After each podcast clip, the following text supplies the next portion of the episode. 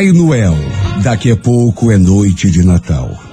E como é de costume, filhos teus de todos os pontos da terra abrem seus corações e ficam na expectativa de que desta vez não esqueças de ninguém e que haja para todos.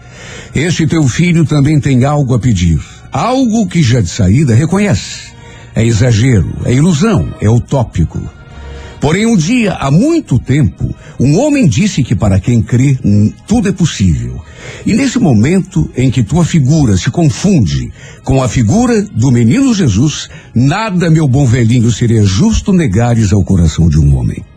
Por isso, é que eu gostaria que tu pudesses, ao menos desta vez, deixar uma lembrancinha a todas as crianças desse mundo incluindo as mais pobres, a quem às vezes falta até mesmo o essencial. Que na mesa dessas crianças, deste Natal em diante, houvesse sempre o que comer. Que te fosse possível nessa noite desfazer o nó da garganta daquele pai humilhado por não poder dar ao filho amado o que gostaria de proporcionar. Que tivesses o poder, Papai Noel, de erguer da cama criaturas ainda mais humildes do que eu e que, como presente de Natal, nada pedem, além de poder caminhar, enxergar, trabalhar, viver com dignidade à altura do anseio de seus corações. Que fosses capaz nessa noite em que renasce o menino Jesus de aplacar a fome de amor dos que padecem pela saudade, pela distância, pela solidão. Que apesar da idade avançada, tivesses ainda forças para evitar que um homem levantasse a mão contra outro homem para impedir que irmãos prejudicassem, magoassem, humilhassem ou subjugassem ou atraiçoassem irmãos.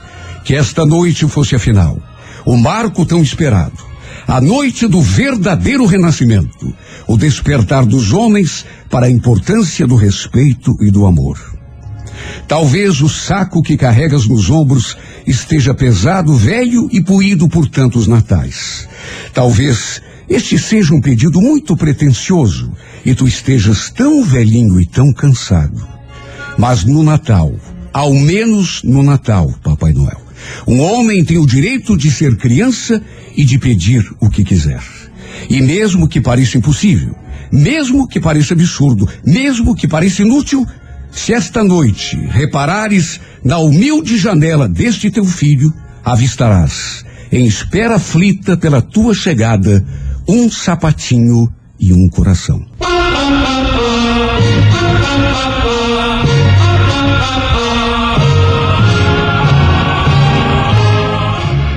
Show da Manhã 98. Bonito, Daniel, raridade, um dos cantores mais românticos do Brasil. Olha, gente, hoje é 25 de dezembro, né? Dia de Natal. E nessa data comemoramos o nascimento de Jesus. Não é só brinquedo, não é só presente, não é só comércio, não. É, comemoramos o nascimento de Jesus Cristo. Ele que veio à Terra para nos salvar. E nesse dia devemos ter confiança e esperança, porque Jesus é o canal que Deus usou para habitar em nós e nos dar a certeza de que um mundo melhor é possível e está com certeza à nossa espera. Olha, a pessoa que nasce no dia 25 de dezembro tem espírito superior, tem inteligência aguda, muita força de vontade. Seu sucesso não vem rápido e nem por acaso. Em geral, luta muito até conseguir uma posição de destaque. Embora persistente, passa por algumas crises de pessimismo que podem, inclusive, eh, brecar seriamente o seu progresso. Não confia muito na competência e no bom gosto alheios. Prefere sempre fazer tudo à sua moda. Seus sentimentos são profundos, embora costume disfarçar bastante suas emoções por trás de uma aparência calma e controlada. Tudo o que faz é com seriedade e dedicação, sendo quase sempre muito digna de confiança. Acredita no trabalho e no esforço próprio, e é assim que procura conquistar seus ideais. No amor, a pessoa do dia 25 de dezembro Pode parecer recatada e tímida, mas é extremamente sensual. Também nasceu no dia 25 de dezembro e, portanto, está de aniversário hoje a cantora escocesa Annie Lennox. Para você que hoje completa mais um ano de vida, um grande abraço, parabéns e feliz aniversário!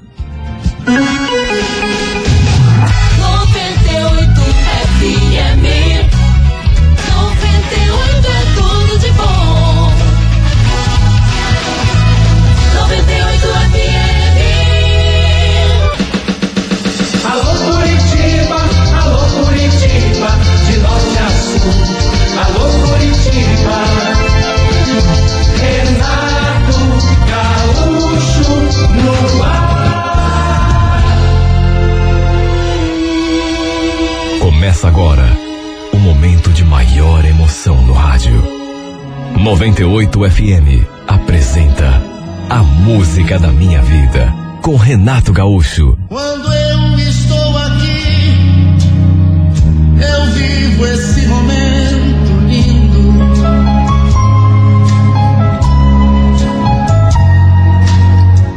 Olhando pra você e as mesmas emoções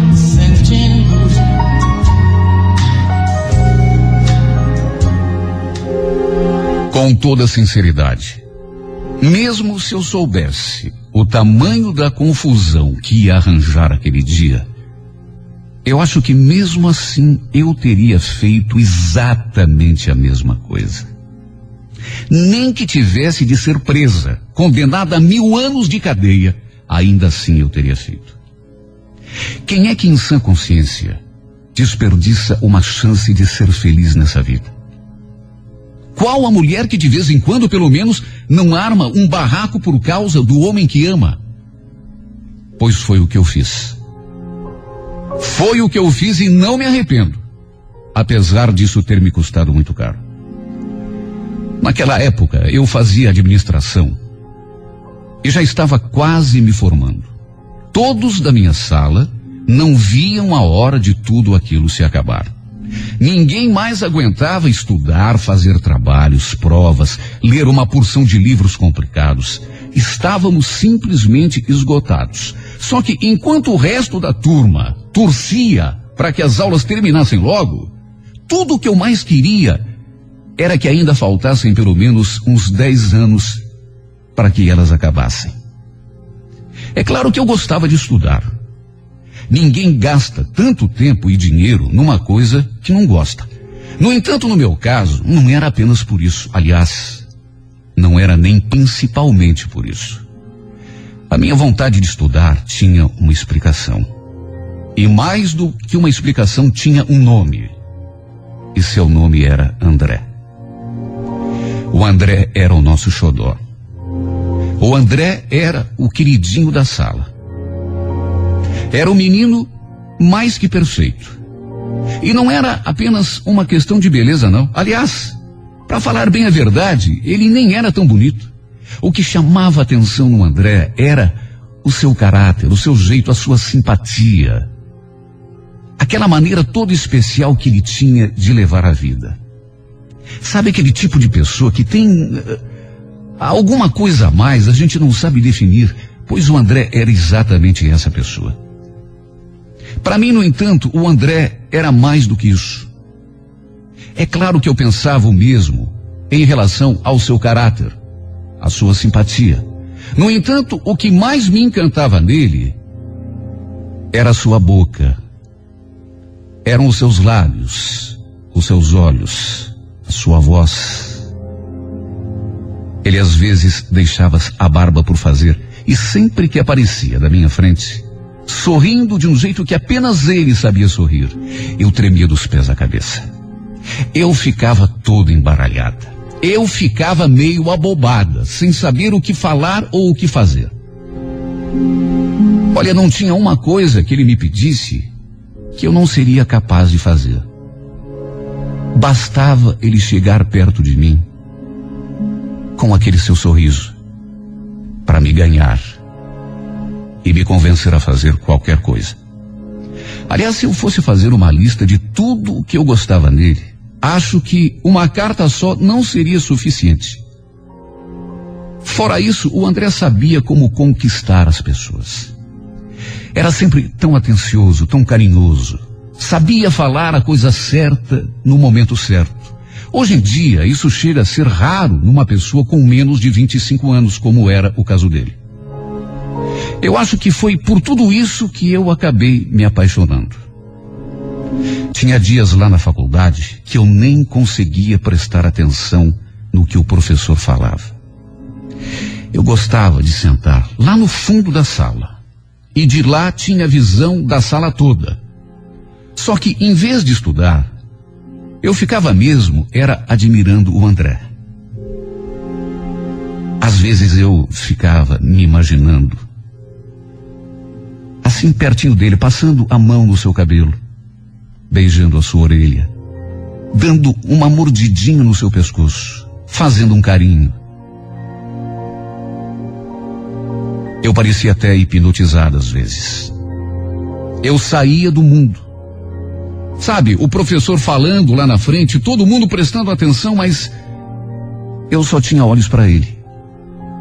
E o pior é que eu não era a única. Estava assim de mulher dando em cima dele, querendo conquistá-lo. Só que apaixonada do jeito que eu era, só mesmo eu. Aquilo não era paixão. Aquilo já era loucura.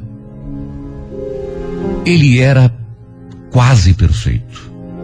E digo quase perfeito porque um defeitinho pelo menos ele também tinha. Uma namorada que além de estudar na nossa sala, era também uma das minhas melhores amigas. Esse era o único defeito do André. Ela sabia que nós dois, eu e o André, já tínhamos ficado juntos algumas vezes. No entanto, para ela, era tudo coisa do passado. Nem de longe ela sabia dos meus sentimentos em relação ao seu namorado. Ela nem desconfiava da minha paixão. Ai de mim, aliás, se ela desconfiasse. Porque para ela eu já estava em outra.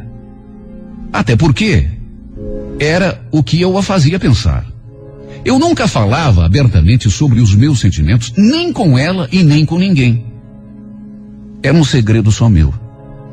A Priscila era muito esquentada em relação a isso. Ciumenta, ciumenta, possessiva. Olha, se pegasse alguém olhando para o André, ela quebrava o pau e fazia o mesmo se percebesse que ele estava dando mole para alguém. Mas quem é que não faria o mesmo? Quem é que por amor não faria um escândalo se fosse preciso?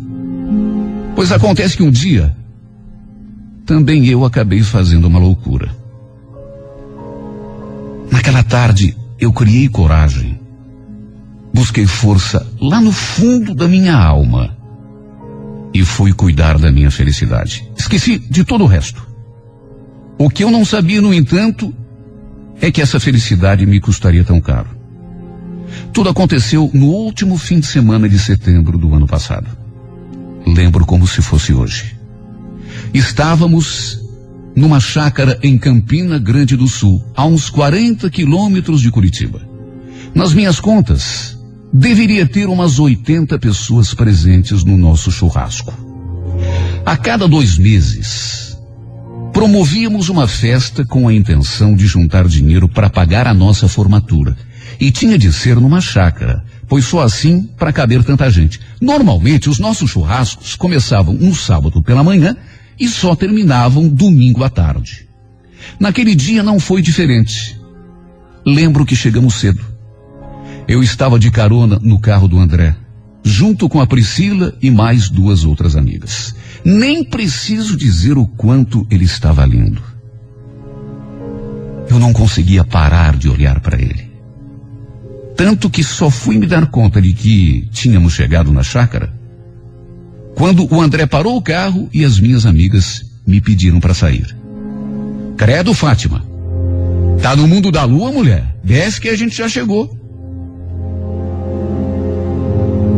O lugar era realmente muito bonito.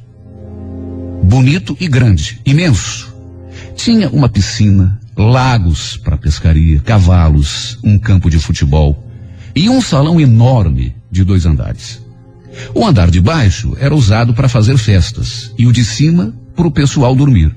Se é que alguém conseguiria dormir com um barulho daqueles. Na chácara também havia muitas trilhas no meio do mato, por onde o pessoal gostava de passear, e foi justamente numa dessas trilhas que eu acabei encontrando o André no final do dia. Ele estava sozinho e pela cara que fez, me pareceu que tinha gostado de ter me encontrado ali.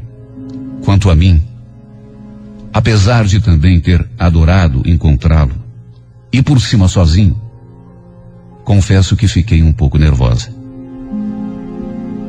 Ele olhou para mim e sorriu. Oi, Fátima. Ué, andando sozinha por aqui, você não tem medo de bicho papão, não? Eu estava procurando a Priscila. Aliás, não era para vocês dois estarem juntos? Pois é, eu também estou atrás dela. Sumiu a tarde toda. Achei até que, sei lá, vocês duas estivessem juntas. Enquanto ele falava, meu coração batia acelerado. O movimento da sua boca me deixava simplesmente enfeitiçada. Tudo o que eu pensava naquele instante era no quanto desejava beijá-lo, ali mesmo, sem importar se outras pessoas pudessem ver. Ele então chegou mais perto e, sem dizer nada, novamente sorriu. Naquele momento eu fiquei meio sem saber o que dizer. E apesar de querer fazer o contrário, de querer ficar ali perto dele, eu me afastei quase correndo. Olha, eu vou ver se eu encontro a Priscila. Depois a gente se fala. O problema é que naquela hora, eu acho que até pelo meu nervosismo, ele parece ter adivinhado os meus pensamentos. E quando eu ia me afastando, me segurou pelo braço. Fátima, espera um pouquinho. Espera que eu estou precisando te falar uma coisa. Quando eu olhei para ele, eu notei que ele estava muito sério. Parecia até preocupado. Tá acontecendo alguma coisa? Você tá com uma cara? Ele então chegou mais perto e me olhou direto nos olhos. Sua voz saiu bem baixinha, tanto que eu quase não consegui escutar. Escuta, você se lembra daquele nosso último encontro lá no barzinho da faculdade?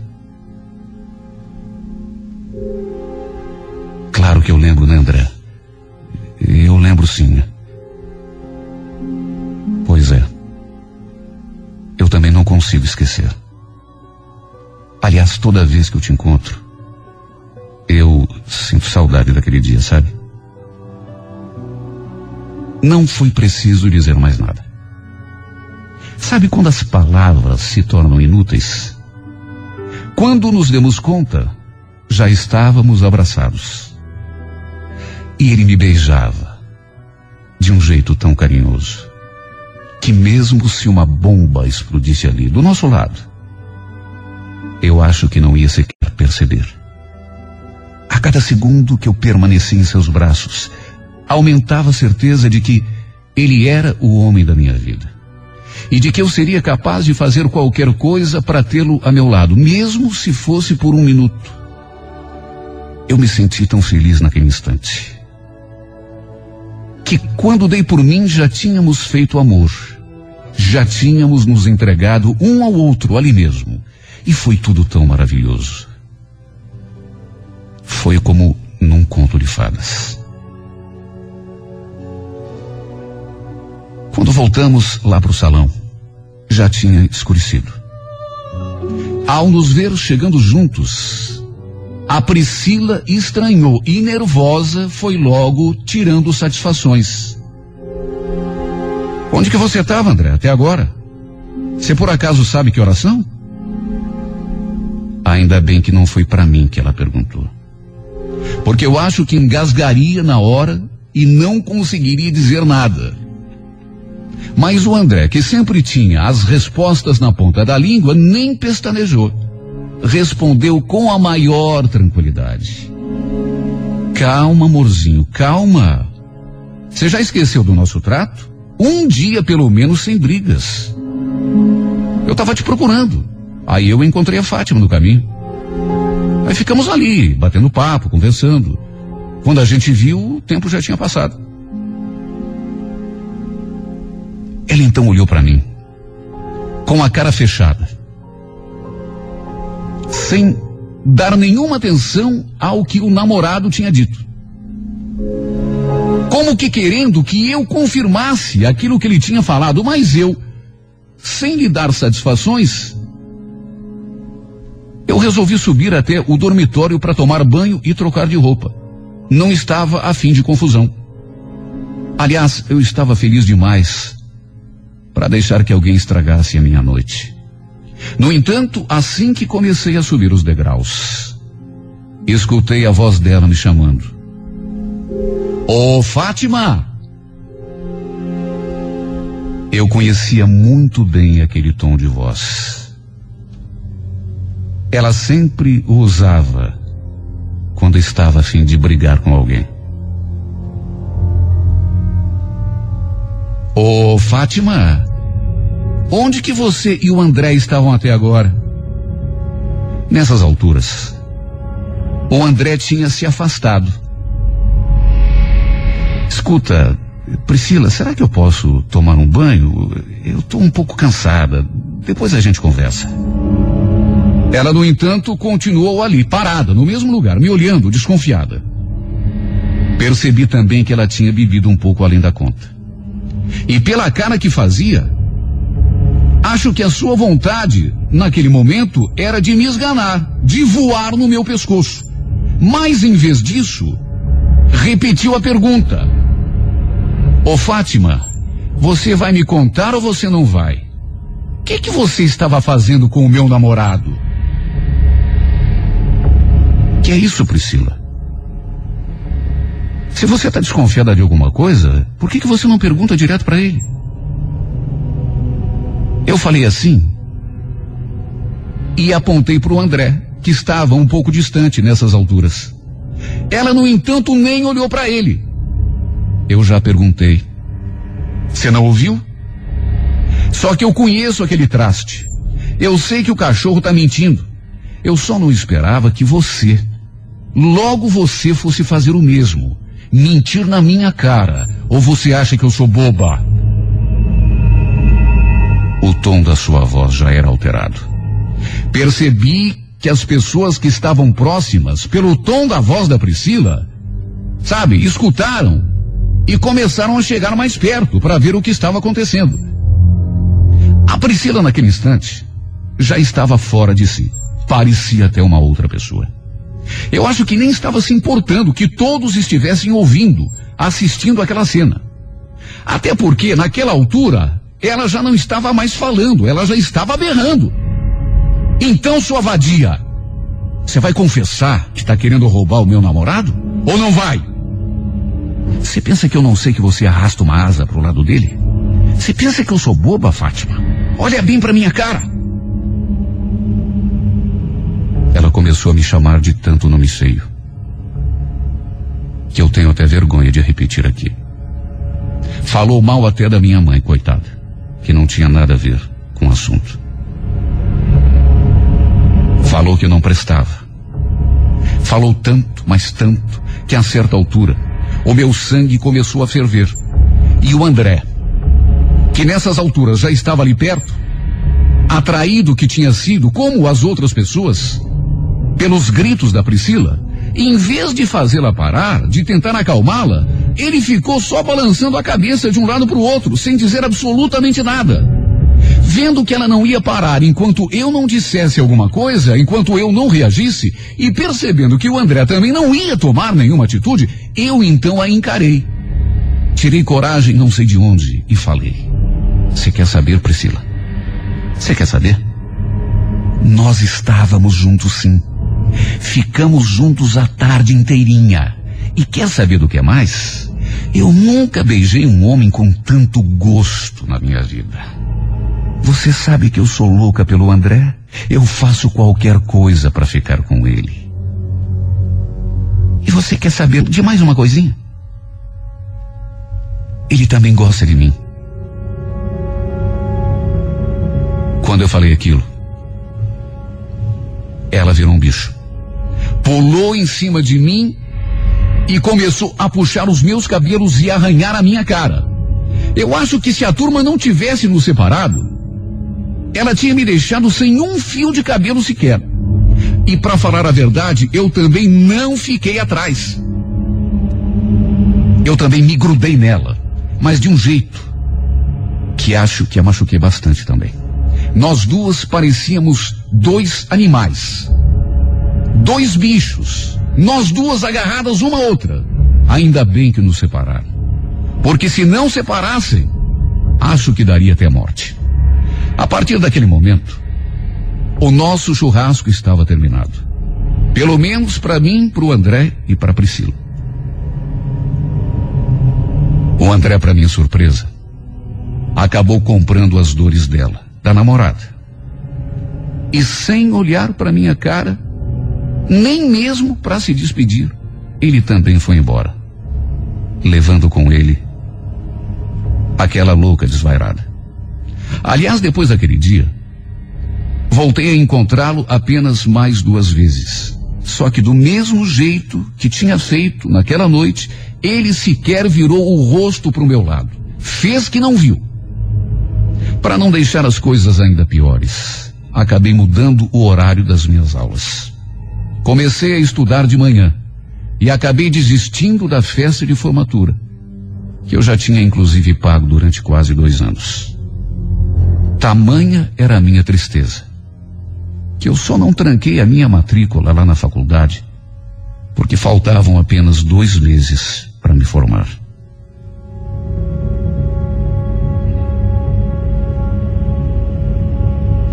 Eu acho que há momentos na vida que nós precisamos fazer uma escolha. Naquele dia, eu simplesmente resolvi lutar pelo amor que eu sentia pelo André. Arrisquei. E ainda que eu tenha perdido de vez, posso dizer com todas as letras que arrisquei, que eu não fugi, que não tentei sufocar esse sentimento tão grande que trago comigo até hoje. Desde aquele churrasco. Não tem um dia sequer que eu não chore. Que eu não me tranque no quarto. E fique lá quietinha, pensando e lembrando de tudo o que aconteceu entre nós. Porque o amor, quando ele é verdade, ele não passa. Ele continua no peito da gente, fazendo a gente sofrer. André, sei que só o tempo é capaz de me fazer te esquecer. Porque se depender de mim, das minhas lembranças, dos meus pensamentos, sei que vou ficar eternamente nesse estado, te esperando, mesmo sabendo que é inútil, torcendo para que um dia você volte atrás na sua escolha, ou que talvez se dê conta de que eu sou tudo o que você precisa. Quero que você saiba que naquele dia eu não menti. Aquilo tudo que eu disse eh, Está certo que eu estava com raiva, mas aquilo tudo que eu disse é verdade palavra por palavra. Eu realmente sou louca por você. Sou capaz de fazer qualquer coisa para ter você comigo. Sabe por quê, André? Porque isso que eu sinto por você não é entusiasmo. Não é paixão de adolescente. É amor. E é amor de verdade. E um dia você vai descobrir. Por amor, André, a gente faz qualquer coisa. A gente comete qualquer loucura. A gente perde a cabeça. Do jeito que eu perdi por você.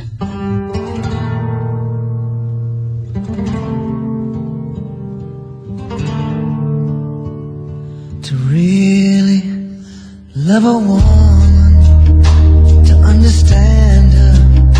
You gotta know her deep inside. Hear every thought, see every dream, and give her wings when she wants to. Then when you find yourself lying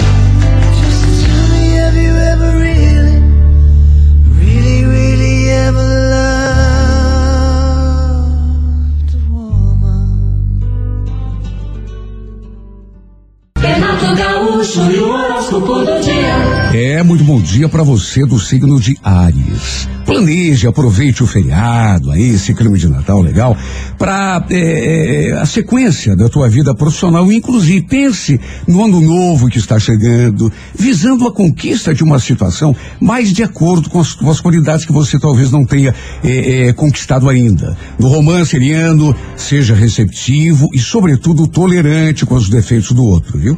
A Core Prata, número 93, horas seis e meia da tarde. Bom dia para você de touro taurino, taurina.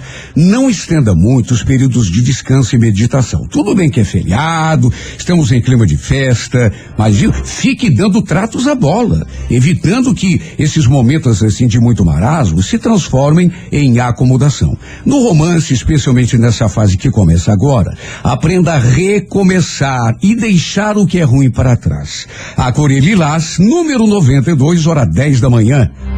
Bom dia para você de Gêmeos. Geminiana, Geminiano. Olha, mesmo aquilo que esteja parecendo difícil ou que tenha parecido difícil durante esse ano que está chegando ao fim, acredite, vai poder ser conquistado se você tiver mais persistência. Qualidades para conquistas, altas conquistas, você tem para dar e vender. Só falta um bocadinho de insistência nos teus ideais. No romance geminiano, pelo menos uma vez na vida, mostre o que realmente está sentindo. Não tenha medo de mostrar o que está sentindo. A Corebege, número de sorte, o 39, hora 8 da noite. Muito bom dia, Câncer. Olha, Câncer prossegue a necessidade de você se dissociar um pouco de coisas, fatos e situações, e até de pessoas que já não fazem parte do teu contexto atual. Aproveite esse clima de mudança, de final de ano, né, para focar naquilo que interessa, que é o futuro.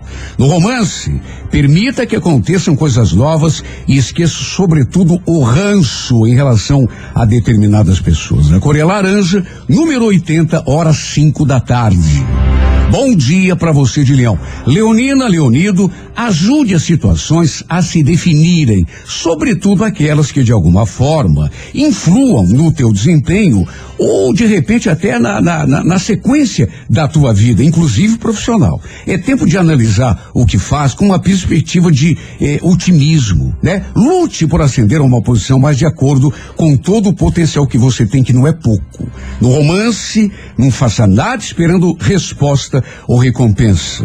Até porque quando a gente fica esperando resposta, geralmente acaba em desencanto, né? A cor é Grená, número 72, hora onze e meia da manhã.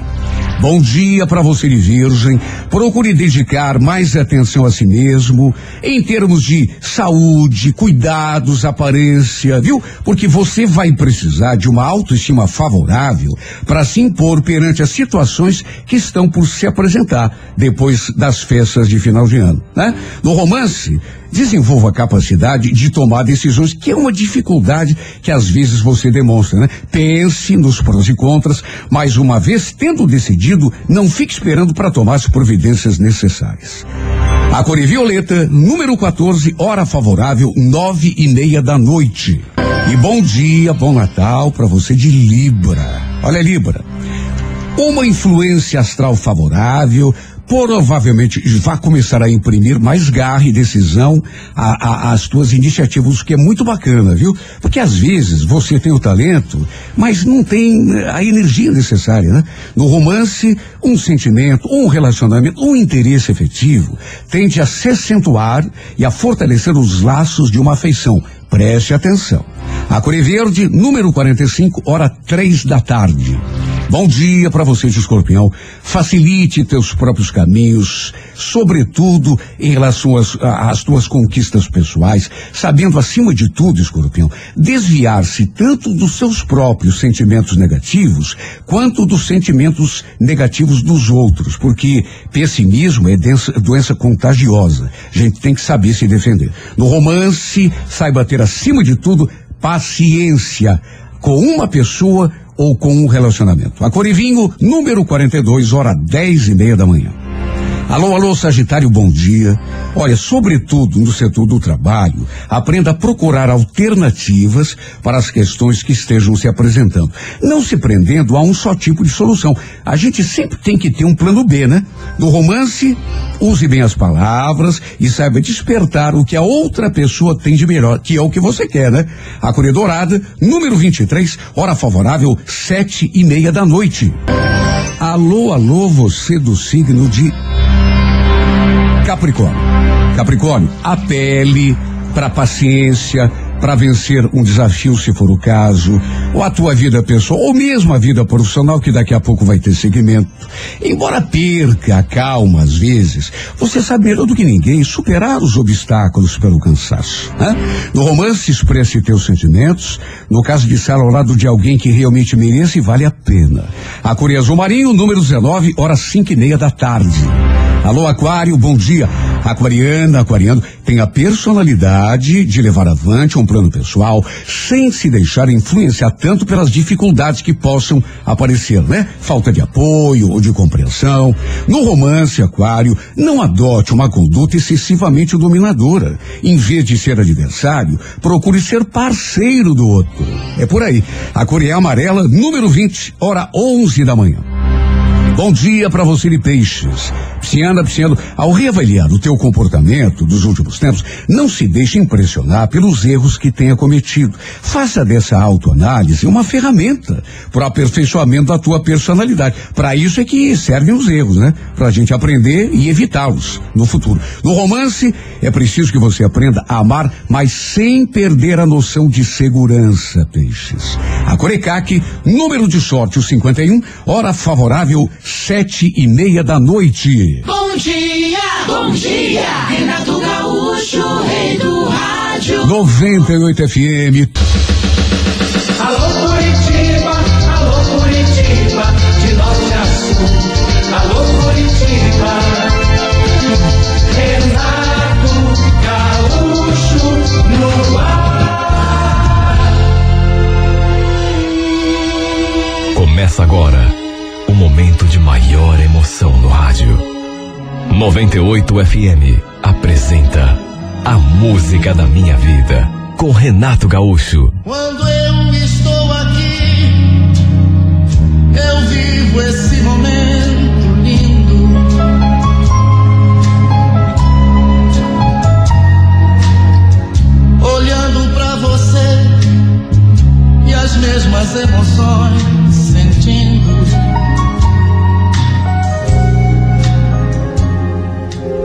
Naquela manhã, logo que eu acordei, eu senti que aquele não seria um dia bom. Não sei porquê. Tipo pressentimento.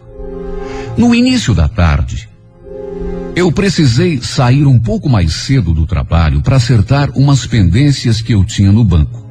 Acho que fiquei uma meia hora aguardando para ser atendido pelo gerente. Quando saí lá do banco, já eram quase três horas da tarde. E como ainda não tinha comido nada, resolvi dar uma passadinha em casa. A Eunice, a minha mulher, estava de folga. Pensei em fazer uma surpresa.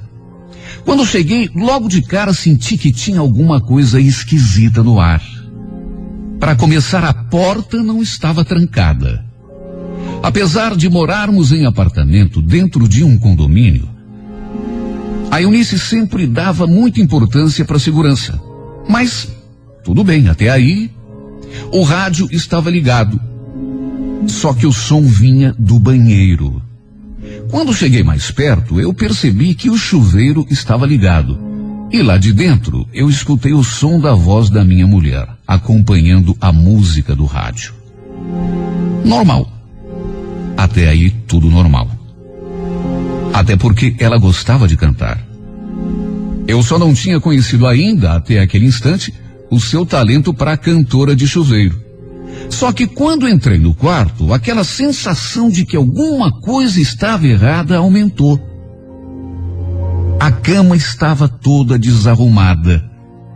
Os travesseiros jogados no chão, o cobertor enrolado de qualquer jeito em cima do criado mudo, o lençol quase para fora do colchão, como se alguém tivesse puxado um dos lados, as cortinas ainda estavam fechadas, apesar de a janela estar um pouco aberta.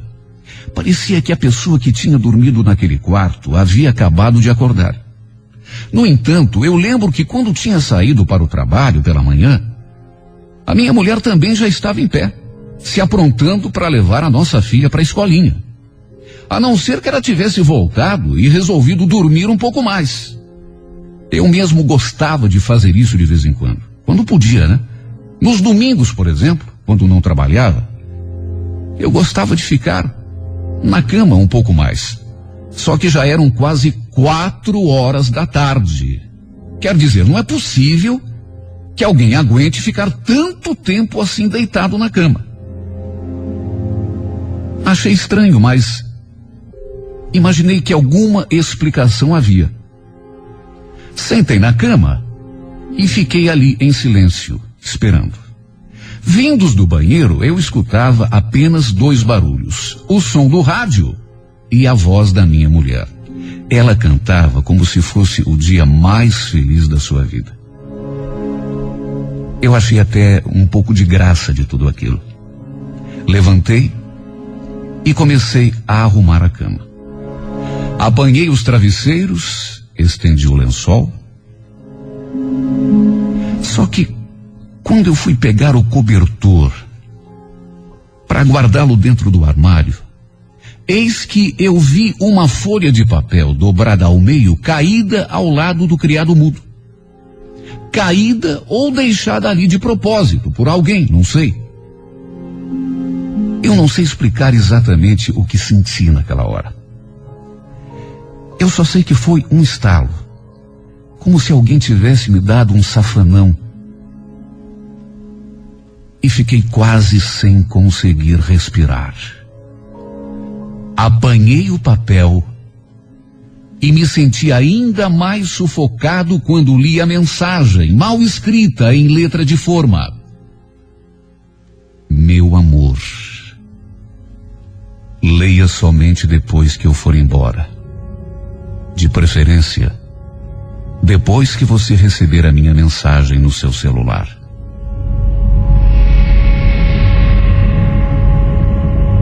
Eu fiquei todo arrepiado. Eu fiquei, para falar bem a verdade, em estado de choque quando terminei de ler. Comecei a tremer. Meu Deus do céu, seria possível? Seria possível que a, Eunice. Não, não, não. A Eunice não. Ela jamais seria capaz de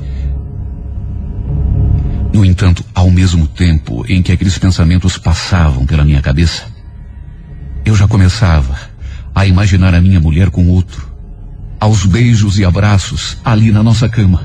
E só de pensar nisso, o meu sangue ferveu. Desdobrei o papel e, tremendo, comecei a ler. Meu amor, sei que é o melhor para nós dois a gente não tem outra escolha. Não faz mais sentido adiar uma coisa da qual já temos certeza. Eu vou falar com a minha mulher hoje mesmo. E sinceramente espero que você faça o mesmo com o seu marido. Já faz três meses que estamos juntos. Eu tenho certeza que amor igual a esse que a gente sente um pelo outro não acontece todo dia. Não podemos desperdiçar um sentimento tão grande assim. A gente não pode deixar escapar um presente que Deus nos deu apenas porque temos medo de magoar outras pessoas. Pense nisso. Às vezes, a felicidade não bate à nossa porta mais de uma vez. Pense em mim, porque vou estar pensando em você o dia todo. Espero que o dia termine logo, para que amanhã eu possa ver o seu sorriso novamente, para que eu possa sentir o teu cheiro, o teu calor, a tua presença, de quem te ama e nunca te esquece.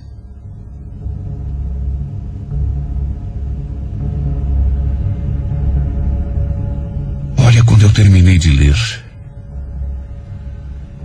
Quando dei por mim, eu estava chorando, de cabeça baixa. Eu não conseguia pensar em nada. Estava tão desorientado que a única coisa que consegui foi ficar ali, imóvel, paralisado, olhando para o nada, ouvindo a Eunice cantando debaixo do chuveiro, como se nada de estranho ou anormal estivesse acontecendo. Nada fora do normal. Eu escutava, mas parecia que não ouvia.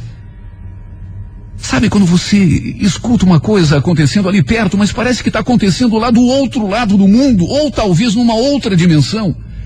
Eu escutava, mas não ouvia. Eu olhava e também parecia que não via nada. Na verdade, parecia que o mundo girava ao meu redor.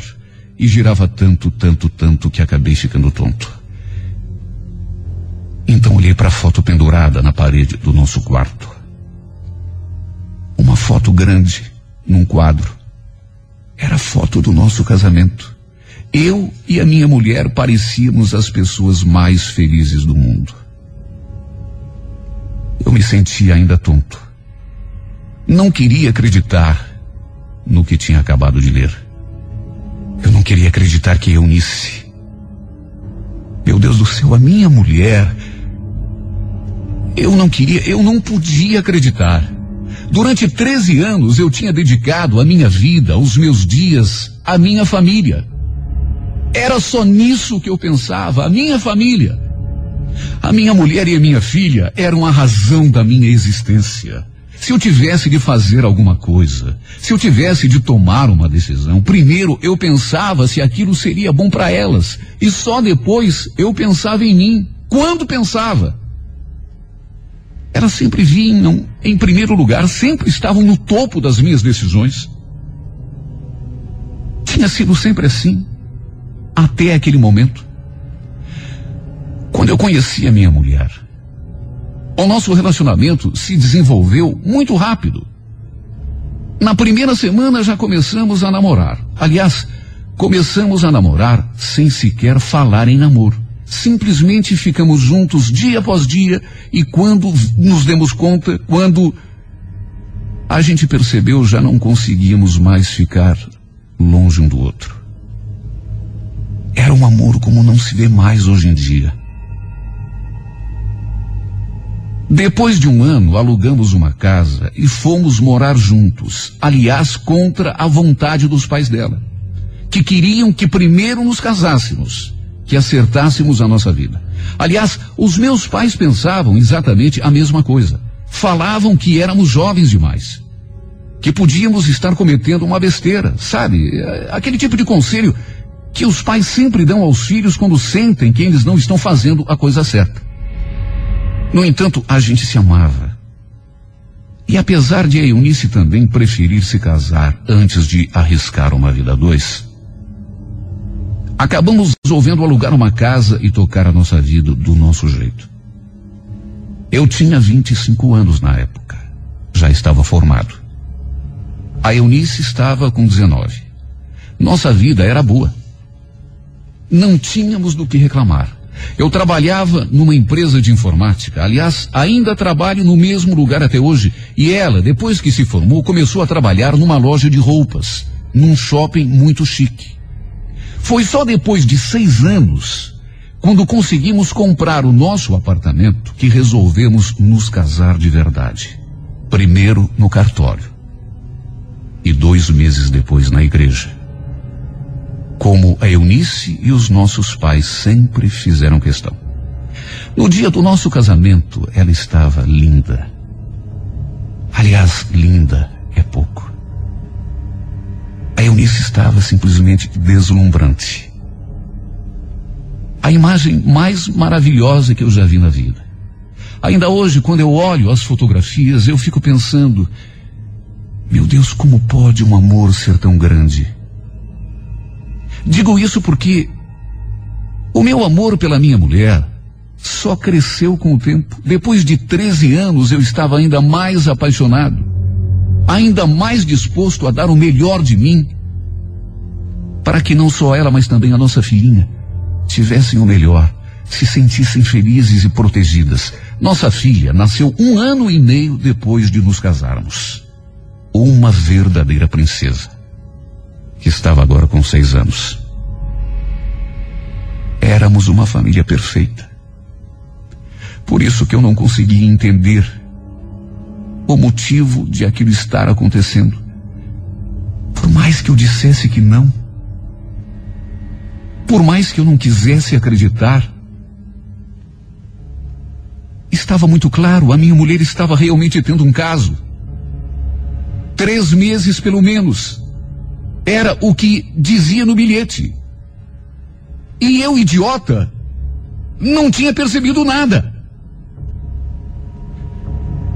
Quer dizer, há algum tempo eu até que tinha sentido que, sei lá, de vez em quando a minha mulher ficava um pouco distante, pensativa. Tinha dia até que ela fugia assim do, do, dos meus beijos quando eu tentava abraçar. Ela só que eu achava que era por causa do serviço. Eu pensava que, sei lá, ela estivesse cansada ou coisa parecida. Até porque ela sempre reclamava que não estava mais aguentando o ritmo do serviço naquele lugar, naquele shopping. Quando que eu podia imaginar que por trás de tudo isso, do cansaço da minha mulher, das indisposições dela, ela pudesse estar, na verdade, escondendo um caso com outro homem? Quando? Aliás, quem podia ser esse outro homem? Foi o que eu fiquei me perguntando, ali sentado naquela cama, esperando que ela saísse do chuveiro. Nem o nome o desgraçado tinha deixado escrito naquele bilhete, nem o nome. Eu estava ali parado, sentado feito um pateta, olhando para o nada, pensando nessas coisas todas quando ouvi um barulho. Parada na porta do quarto, ainda enrolada na toalha estava minha mulher me olhando, como se estivesse olhando para um fantasma. Tamanha era a sua cara de surpresa. Ela me olhou e já foi logo perguntando: Ué, Cláudio, que, que foi que houve? Chegou tão cedo? Eu ainda nem comecei a arrumar a casa. Se veio pro almoço, perdeu a viagem e depois Tá um pouco tarde para almoçar, né? Sabe, naquela hora, eu olhei para a cara da minha mulher e a vontade que eu senti foi de esfregar aquele bilhete na sua cara. Aliás, por pouco eu não fiz isso. Segurei firme aquele papel entre as minhas mãos e tentei fazer de conta que estava tudo bem. Pois é. Sai mais cedo do trabalho hoje. Mas o que que aconteceu? Não vai me dizer que você estava dormindo até agora. Dormindo? Não. É, você acredita que eu estava de papo até agora com a vizinha do 405? Ô oh, mulherzinha que conversa. Meu Deus do céu. Quando começa a falar, não para mais. Aí, sei lá, me distraí, o tempo passou e ela falava e eu percebia que estava nervosa. Nem um beijo ainda tinha me dado. Aliás, não tinha nem se aproximado. Aí foi logo tratando de se vestir. Só que vendo a maneira dissimulada com que ela falava, o meu sangue começou a esquentar. Enquanto eu olhava para ela, ali diante de mim, e depois para nossa cama, ainda toda bagunçada. Eu apertei aquele bilhete tão forte, mas tão forte, que acabei não aguentando. Eu estava tremendo tanto que a minha voz quase não saiu. Eunice, tinha mais alguém com você hoje aqui em casa? Quando eu falei assim, ela me olhou pálida Da mesma forma que eu, ela também parecia tremer. E foi com uma cara de quem não havia entendido a pergunta que ela respondeu. Comigo? Ué, como assim, amor? É claro que não tinha ninguém aqui em casa. Ficou doido? Do que, que você está falando? Enquanto respondia minha pergunta, ela notou aquele papel que eu segurava entre as mãos. E depois que viu aquele papel, ela olhou novamente para mim. Se eu não conhecesse muito bem a minha mulher, se eu não conhecesse de cor as suas expressões, as suas reações, eu talvez não tivesse percebido. Quando ela olhou de novo para mim e sentiu que eu estava segurando o bilhete que o seu amante havia escrito, ela ficou de um jeito, mas de um jeito que eu achei que fosse até desmaiar. Eu achei que ela fosse ter um ataque. Eu então estendi o bilhete na sua frente, perto o suficiente para que ela conseguisse ler, mas longe o bastante para que ela não pudesse tirá-lo da minha mão. Ela então me olhou, balançou a cabeça, fechou os olhos e sentou-se na cama. E desse jeito ficou. Sem dizer uma única palavra. Acho que ficamos assim por uns dois ou três minutos daquele jeito, em completo silêncio. Eu olhava para ela, tentando encontrar uma explicação para o que estava acontecendo. Na verdade, eu ainda esperava que ela falasse alguma coisa, que ela dissesse que nada daquilo era verdade, que tudo não passava de um mal entendido, de uma brincadeira de mau gosto. Só que como ela não disse nada, nem demonstrou qualquer reação, eu amassei o bilhete devagar e o atirei a seus pés. Você não tem nada para me falar? Em Eunice, olha para minha cara. Você não tem nada para me dizer? Eu estava tremendo. Tentando me controlar para não fazer uma asneira. A vontade que eu sentia era de voar no pescoço dela, fazê-la explicar tintim por tintim o que é que significava aquilo tudo. Foi então que ela começou a chorar. E foi entre lágrimas que ela me disse tudo o que eu não queria ouvir. Cláudio, você tem razão, a gente precisa conversar. Eu não queria que fosse assim, mas. Já que não tem outro jeito. Não enrola, mulher. Não enrola. Quem é o desgraçado com quem você anda me traindo? Ela então levantou da cama e veio na minha direção. Cláudio, Escuta, eu ainda gosto muito de você. Juro que gosto, só que não é mais como antes. Eu acho que hoje eu gosto de você muito mais como um amigo do que como marido. O nosso casamento. E você sabe disso, já deu o que tinha que dar. Eu juro que eu não queria te magoar. Mas você sabe, já faz tempo que a gente não sente mais paixão pelo outro. Não é nossa culpa, não é minha culpa, não é sua culpa. Mas já faz tempo que nós estamos empurrando esse nosso casamento com a barriga, você sabe.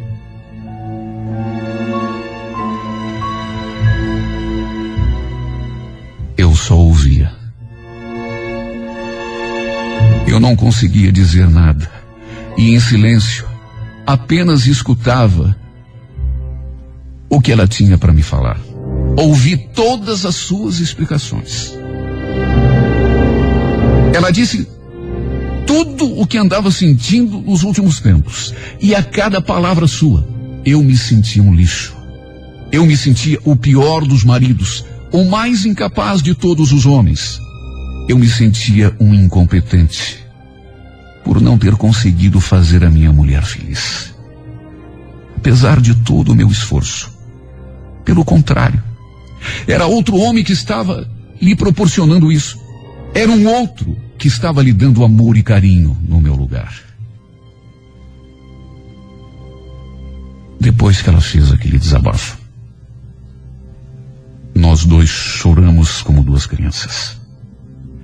E apesar de estar com o coração partido, de estar sentindo uma enorme vontade de esganá-la, acabei arrumando as minhas coisas e deixando naquela mesma tarde a nossa casa. Antes de sair, eu ainda lhe prometi que aquilo não ia ficar barato, porque eu sentia muita raiva. Era muita raiva, era muita mágoa, era muito ressentimento. Ainda falei que se ela quisesse ir morar com outro homem, tudo bem. Mas iria sozinha. Porque eu não iria permitir que ela levasse a minha filha. E tinha mais. Aquela casa, apesar de estar no seu nome, era tão minha quanto dela. No fundo, no fundo, eu estava apenas usando as armas que eu tinha para tentar fazê-la mudar de ideia. No entanto, não teve jeito. Ela estava decidida. Próximo dia 7 faz seis meses que estamos separados. Minha vida desde aquele dia se resume a ir para o trabalho e voltar para casa. E de vez em quando levar a minha filha para passear. Não mais do que isso. Evito me encontrar com minha mulher para não aumentar ainda mais a minha dor e a minha tristeza. Embora eu saiba que nada do que eu faça vai me fazer esquecê-la.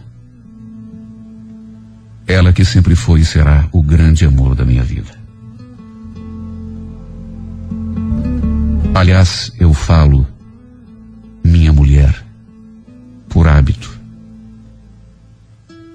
Porque hoje é minha ex-mulher está morando com outro. Um homem que eu pensei que fosse meu amigo. Pelo menos eu o tinha como amigo. Porque até a minha casa ele frequentava. Ele e a esposa, aliás. A mulher dele, coitada, também não acreditou quando ficou sabendo de tudo. Olha, se eu disser que não sinto mágoa, estou mentindo. Por isso me calo e procuro não frequentar os mesmos lugares que ela. Quando tenho de encontrar a minha filha, ela fica me esperando na entrada do condomínio. E apesar de saber que ela percebe, embora seja ainda uma criança, eu procuro não demonstrar a tristeza em que se transformou a minha vida. Pelo menos na frente da minha filha eu tento disfarçar. Não tenho coragem para te procurar, Eunice. Por isso me valho desta carta. Sei que você escuta esse programa todos os dias no seu trabalho. Pelo menos, quando estávamos juntos, era o que você fazia. Por isso, queria que você soubesse que a minha vida perdeu completamente o sentido depois que nos separamos. E se hoje ainda estou vivo, é unicamente por causa do amor que sinto por nossa filha. Não queria admitir, mas ainda te amo. E te amo tanto. Ainda penso em nós dois todos os dias, todas as horas do meu dia, todos os minutos das minhas horas. Eu sinto uma falta tão grande de você, mas tão grande eu sinto uma saudade tão doída que nunca pensei pudesse sentir por alguém. Hoje eu sei o quanto era verdade quando eu te falava. Lembra? Que eu não saberia mais viver sem você. Apesar de tudo, eu queria também te pedir perdão. Queria te pedir perdão pela minha incompetência. Eu queria que você me perdoasse por eu não ter sido capaz de te fazer feliz da mesma forma como você me fez durante os 13 anos em que vivemos juntos. Ah, Eunice. Se você soubesse como é triste a gente amar alguém e ter de admitir que não conseguiu fazer essa pessoa feliz. A pessoa que a gente ama. Como é triste, Eunice. Ah, se você soubesse como é triste.